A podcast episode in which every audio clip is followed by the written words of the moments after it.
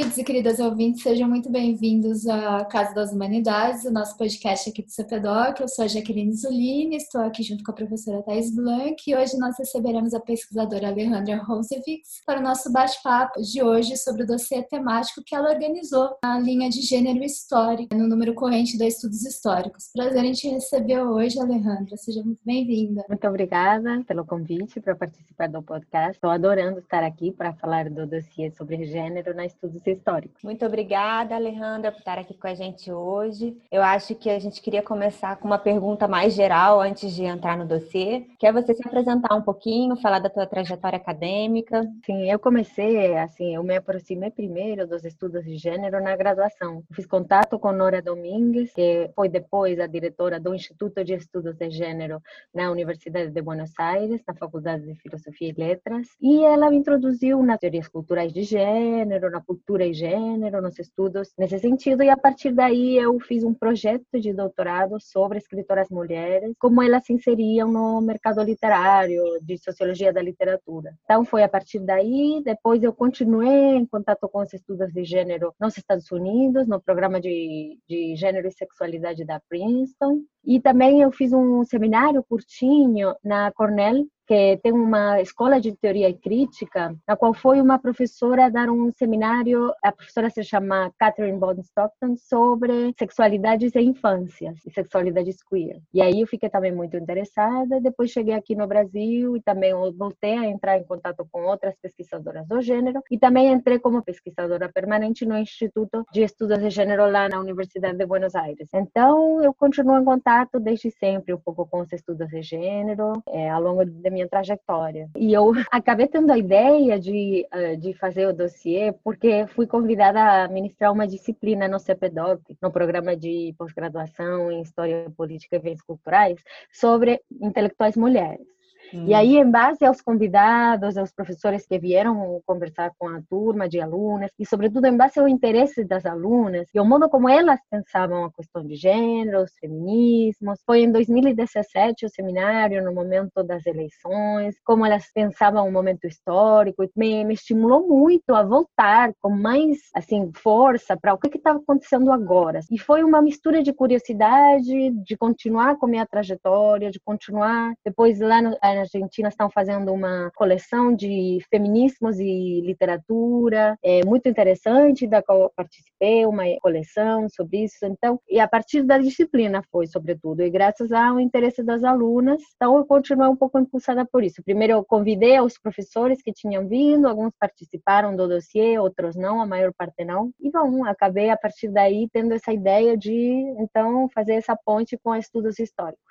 É interessante você dizer isso, Alejandra, porque de fato agora os alunos e as alunas ficam muito impactados, muito animados em discutir essa temática de mulheres, entrada das mulheres na política. Mas eu até queria te ouvir a respeito disso, porque você intitulou o número da estudos históricos de gênero, e na sua fala às vezes está aparecendo gênero, feminismo, feministas. Eu queria entender como que você se posiciona em relação ao uso desses termos. Justamente isso apareceu no simpósio que está incluído no dossiê, né? Algumas das autoras falavam, eu prefiro não falar de estudos de gênero, prefiro falar de feminismo. Isso é uma questão interessante. Justamente eu falo também no editorial sobre a importância de, um, de uma sorte de retorno do termo feminista. Uhum. Eu acho que tem a ver, eu acho na minha própria trajetória pelo menos, por um lado a gente veio pensando nos estudos de gênero como uma distância da biologia, né? Já vamos essencializar vamos não reificar ideias de masculinidade, de feminidade. Então, lembro, por exemplo, nos Estados Unidos, eles mudaram o nome do programa para Gênero e Sexualidade e não Women's Studies,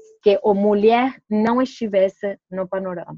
Mas, ao mesmo tempo, depois, tanto na academia como fora, houve uma sensação de, ah, gênero não é muito neutral, não é muito neutro sobre quem está falando. Então, pareceu, por um lado, muito neutro, muito acadêmico, não é um termo que na verdade não estava com uma relação direta com esses novos movimentos de jovens, sobretudo, que estão com essas inquietações de, ah, como eu estou participando dessa vida política. Então, eu acho que o, a, o retorno desse termo feminismo, agora dentro de uma identificação que as jovens estão se identificando cada vez mais com essa ideia de eu sou feminista, né? Mas e também é alvo de críticas, né? Tanto a ideia de gênero quanto a ideia de feminismo, são as duas são alvo de crítica. Então, eu acho que fala um pouco da repolitização do campo, dessa relação com movimentos sociais, com essa nova juventude que está voltando para o feminismo. Então, e agora a academia também retoma essa politização, esses movimentos sociais para repensar então e deixar um pouco de lado a ideia de gênero. Mas, como aparece muito bem no dossiê, isso é ainda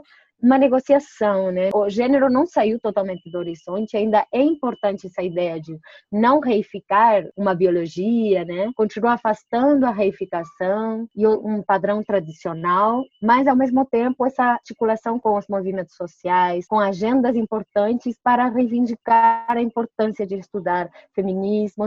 Claro, a outra ideia de gênero que o feminismo de algum modo não não levanta tanto é o que sim levanta, mas desde uma perspectiva diferente, são os novos feminismos, né? Os feminismo anticapitalista, o feminismo interseccional, o feminismo negro, o feminismo decolonial e o feminismo transnacional, digamos. E também o ciberfeminismo, a ideia do ativismo pela internet. Então, todos esses novos feminismos caem dentro de, dessa retomada do termo feminismo. A importância ainda do gênero tem a ver com que é ainda um termo muito flexível, que permite a inclusão de LGBTs, de, dos movimentos trans, da ideia de queer study. Está aí, né? Ainda não temos departamentos de estudos feministas, mas, por exemplo, como eu falava, essa coleção da Argentina, que começaram agora, de literatura, é feminista justamente elas quiseram afastar a, ideia de gênero por ser muito neutral. Ainda é, falando assim mais desse aspecto mais geral do, do dossiê, Alejandra, se você puder falar um pouco, porque logo no editorial também você afirma que a publicação ela tem uma estratégia multidisciplinar e uma perspectiva transnacional, né? Se você uhum. puder falar um pouco sobre isso, o que isso significa para a revista e para você também. Sim, isso tem a ver um pouco com a minha própria trajetória e com a própria proposta do dossiê.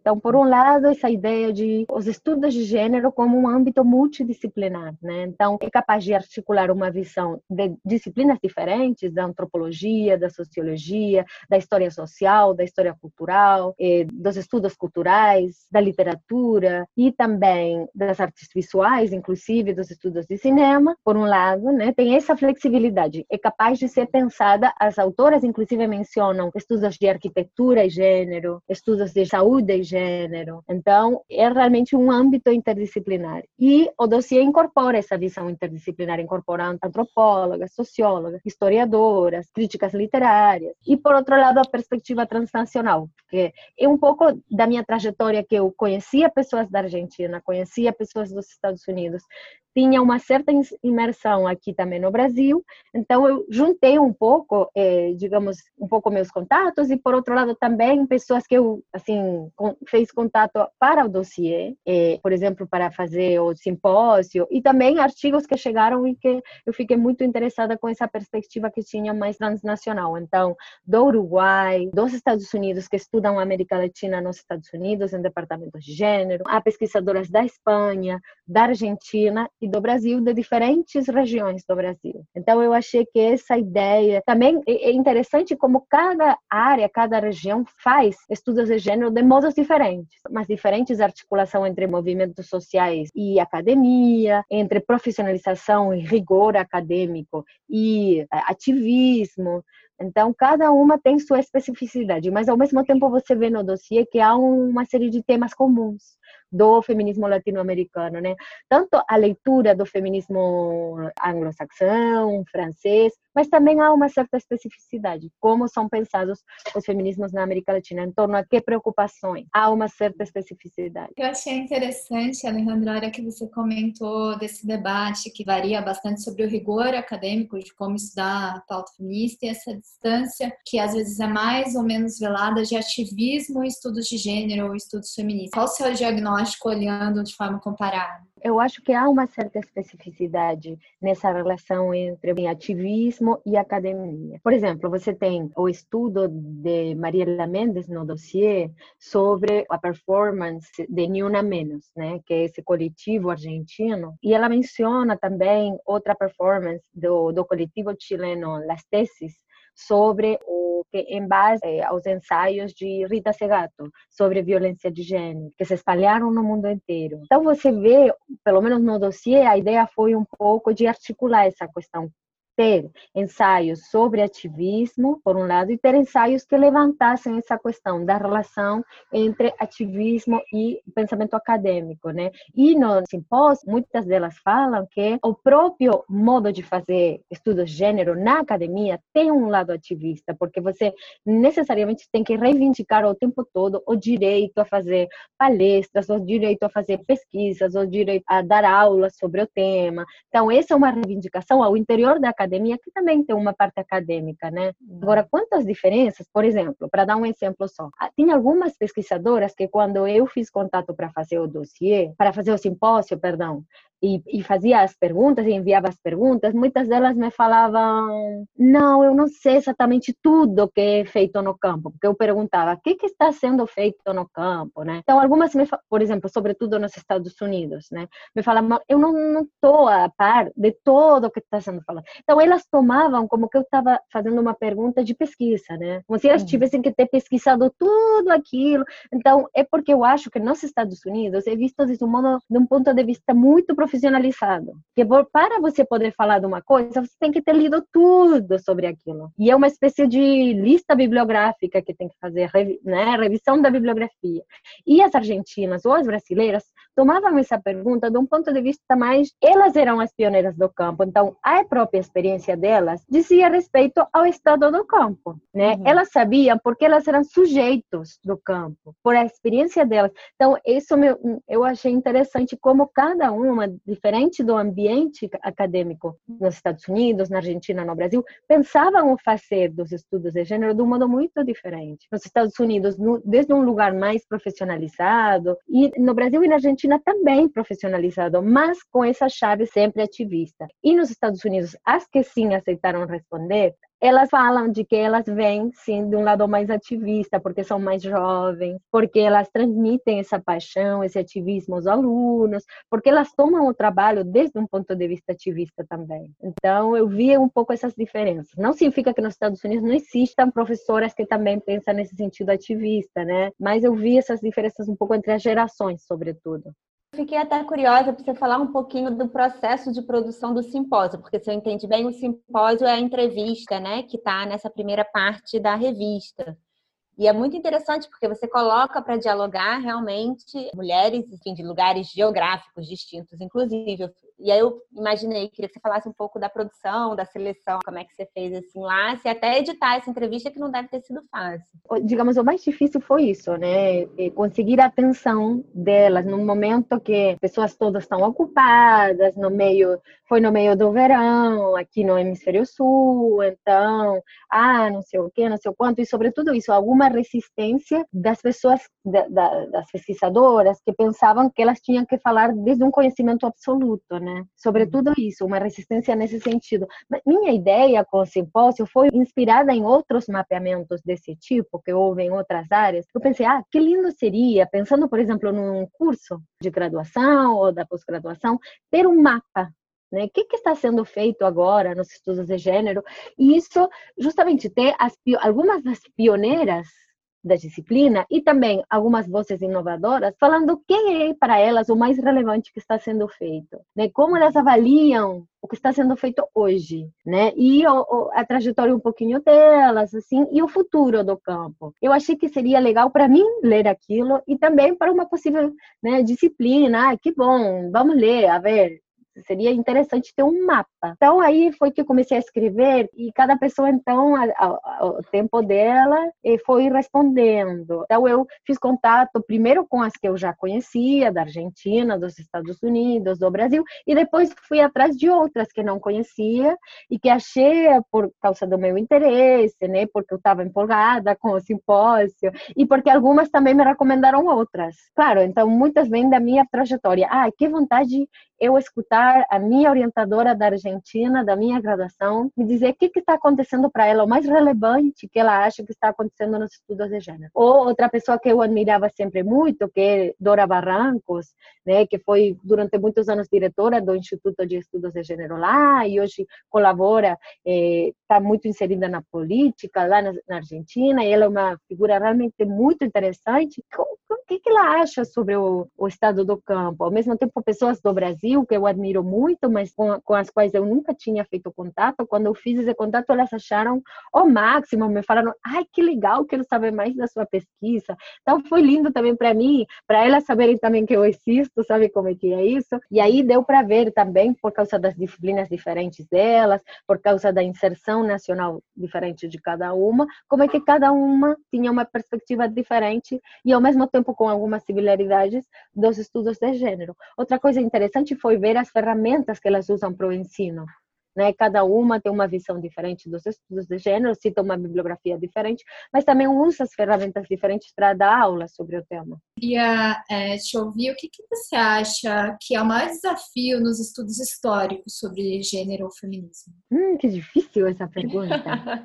Sempre tenho essa sensação também, por isso eu, na verdade, me aproximei e me afastei muito em minha, carreira e não, nem sempre estive é, colada, digamos, nos estudos de gênero, porque eu sempre sentia, ah, mas eu não me encaixo totalmente. E é por isso também que esse termo feminismo é, foi para muitas pessoas também um problema. Eu entendo isso, porque é uma problematização. A gente, se a gente ficar no quadradinho de, ah, eu tenho que estudar só mulheres, eu tenho que estudar desde uma perspectiva muito fechadinha, ou como você fala, como se tudo fosse já uma coisa reivindicativa. Eu tive essa questão muito com minha pesquisa sobre Clarice Lispector, por exemplo. Então, qualquer coisa que a Clarice falasse seria super transgressora ou feminista, e, e eu falava, olha, não, não, não é feminista. Eu estudei, por exemplo, uma vez eu dei uma palestra na Argentina, em Buenos Aires, e aí me perguntaram: ah, mas não acha que ela é irônica quando fala que ela é mãe, sobretudo? Eu falava, olha, não. Eu acho que há uma contradição, né? Que é, os objetos de estudo histórico são contraditórios. Então, não necessariamente ela vai ser o que a gente gostaria que ela fosse. E a gente vai usar sempre aqueles objetos como para fazer a reivindicação ou não que a gente quiser. Mas eu acho que essa complexidade dos objetos é o mais interessante. É justamente por essa ambiguidade de que ela, ah, ela era uma protagonista cultural, por exemplo, no caso de Lispector, né? Ah, ela era uma mulher forte, ah, ela era uma mulher intelectual com uma visibilidade enorme, mas ao mesmo tempo ela quando perguntavam ela se ela queria ser, digamos, era escritora ou mãe, ela falava mãe. Ou seja, uma contradição, né? Uma contradição nos termos. Por, justamente por isso, porque não é simplesmente dizer, ah, Clarice Lispector era feminista. Não, as coisas não são tão simples, nem nossa vida é tão simples, a gente não se encaixa em categorias muito fechadas, e, e isso é o mais interessante, ver justamente as tensões, as contradições dos objetos pelo menos para mim, nunca eu me interessei em estudar objetos muito simples, assim, muito fechadinhos, porque aí você não tem nada para dizer, né? É, muito bom. Eu acho que teve no curso do ano passado, Cultura Visual, algum dos textos me deu uma definição que para mim me ajudou, assim, um pouco a resolver esse problema, que é os estudos feministas, na verdade, é só uma perspectiva a partir do ponto de vista das mulheres. É só isso. Então, né, o marquei estudos feministas da arquitetura. O que que é o específico? É a perspectiva a partir do ponto de vista das mulheres. Pronto. E aí você não precisa deixar a coisa tão fechada, né? O seu personagem não precisa ser feminista necessariamente. É, será que a gente pode fazer um estudo feminista sobre um personagem masculino? Talvez, né? Se o ponto de vista for a perspectiva das mulheres. Sim, até porque é, é, a ideia de, das masculinidades, justamente estava lendo da, da Rita Segato, que ela fala que esse mandato da masculinidade é uma coisa super opressiva.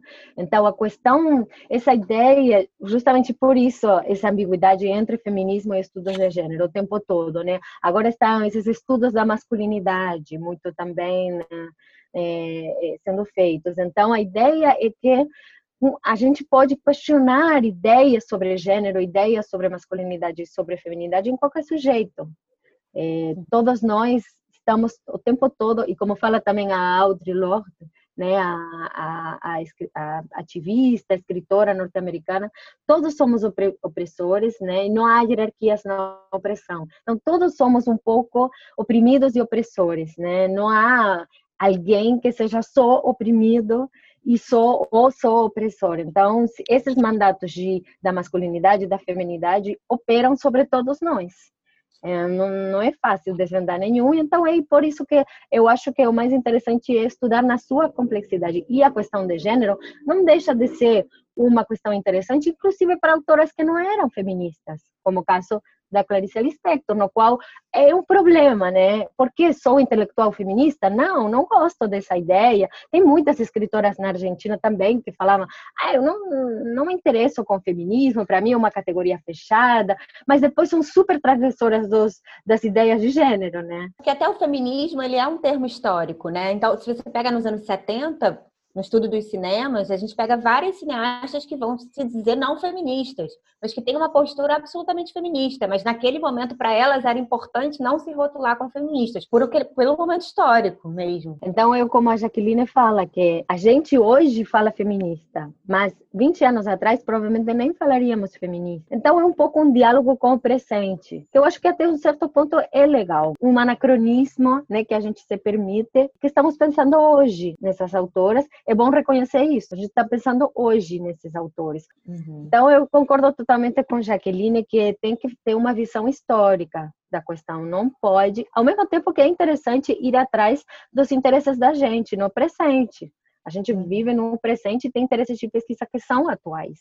Isso não deixa de ser verdade. Mas, ao mesmo tempo, ver as contradições e as tensões históricas nas quais esses autores estavam inseridos. Então, Alejandra, agora também a gente queria entender melhor eh, como ficou estruturado os números da, da revista. Né? São três temáticas diferentes, estruturantes. Eu queria ouvir mais você a respeito disso. São três partes, na verdade. São A primeira parte é a entrevista, né, o simpósio, que é uma entrevista a 11 professoras e pesquisadoras, como eu falei, que são vozes pioneiras é, referências centrais dos estudos de gênero. A segunda parte conta com três colaborações especiais e traz três autoras brasileiras e uma argentina que trabalha nos Estados Unidos. E na terceira parte tem seis artigos, que são os artigos que foram selecionados após o processo de avaliação cega por pares. Para aproveitar esse gancho também, se pudesse falar um pouquinho, Alejandra, de qual a importância da gente estar publicando um dossiê com essa temática agora, né?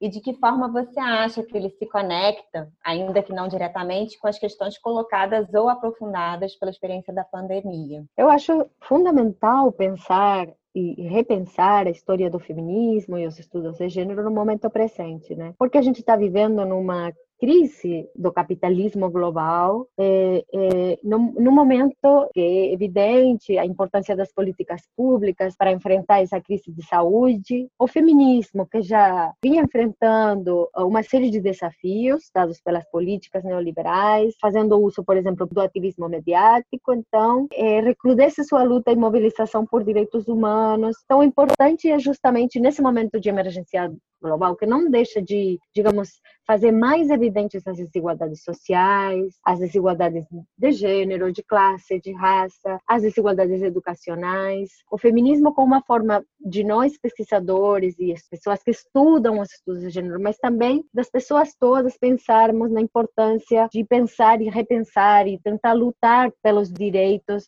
à saúde, ao trabalho, é, é, à informação, à educação. Então, os estudos feministas e de gênero são fundamentais nesse sentido. Obrigada, Alejandra. Muito bom ter você aqui com a gente hoje no Casa das Humanidades.